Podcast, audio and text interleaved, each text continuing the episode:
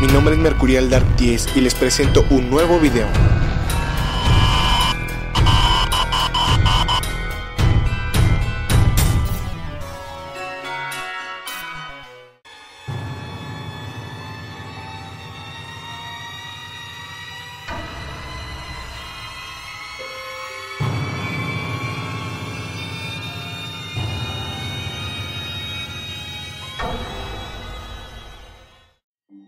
¿Estás cansado de siempre caminar en el mismo lugar?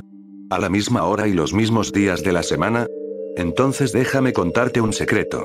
Pero te advierto que después de que lo sepas, tu vida ya no será la misma. Hace unos días mientras iba caminando por la calle, en busca de algún Pokémon nuevo, me encontré con algo muy curioso, que quizás te pueda interesar. Pues mientras hacía mi rutina de salir a explorar la ciudad, me encontré con algo sumamente extraño en el mapa.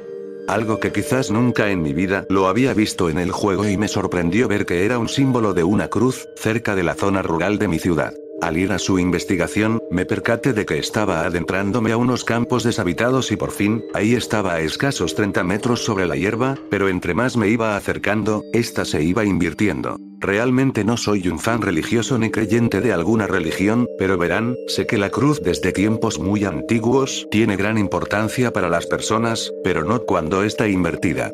Me explico, esto puede ser tomado como una broma de muy mal gusto por parte de los programadores, actos de rebeldía y siendo muy extremo, fuerzas oscuras las cuales aún no comprendemos. Y es a partir desde este momento, donde damos inicio con este ritual que aprendí, mientras hacía el viaje. El cual nos va a permitir acercarnos al inframundo para poder traer de vuelta a alguien que haya fallecido en no más de 5 años, y traerlo nuevamente al mundo en el que vivimos.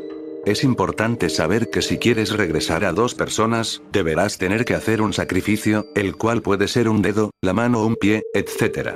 Si solamente es una persona como es el caso, no hace falta que ofrezcas nada, pero sin embargo, si quisieras hacer nuevamente el ritual en los próximos tres años, deberás ofrecer un sacrificio obligatoriamente. Lo que vamos a necesitar son seis cosas importantes. Seis velas de cualquier color menos blancas. Una hoja en blanco, de cualquier tamaño un marcador, lápiz o lapicero de color negro, un encendedor o cerillos, un automóvil de ser necesario, y obviamente el celular con la aplicación ya instalada. Bien, ya teniendo todos los materiales, lo único que necesitamos hacer es tomar el celular y abrir la aplicación, únicamente con la mano izquierda.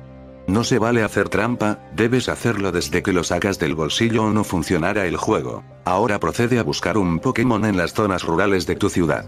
Si el Pokémon está cerca, qué buena suerte.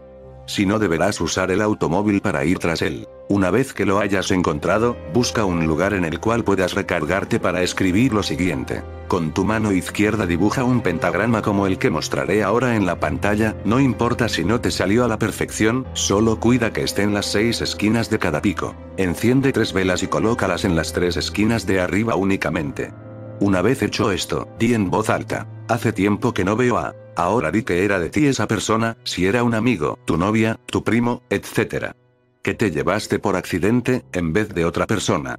Muriendo de... Menciona de qué murió la persona, y necesito recuperarlo, permíteme ir por ella. Debes decir todo esto si no, no funcionará el juego.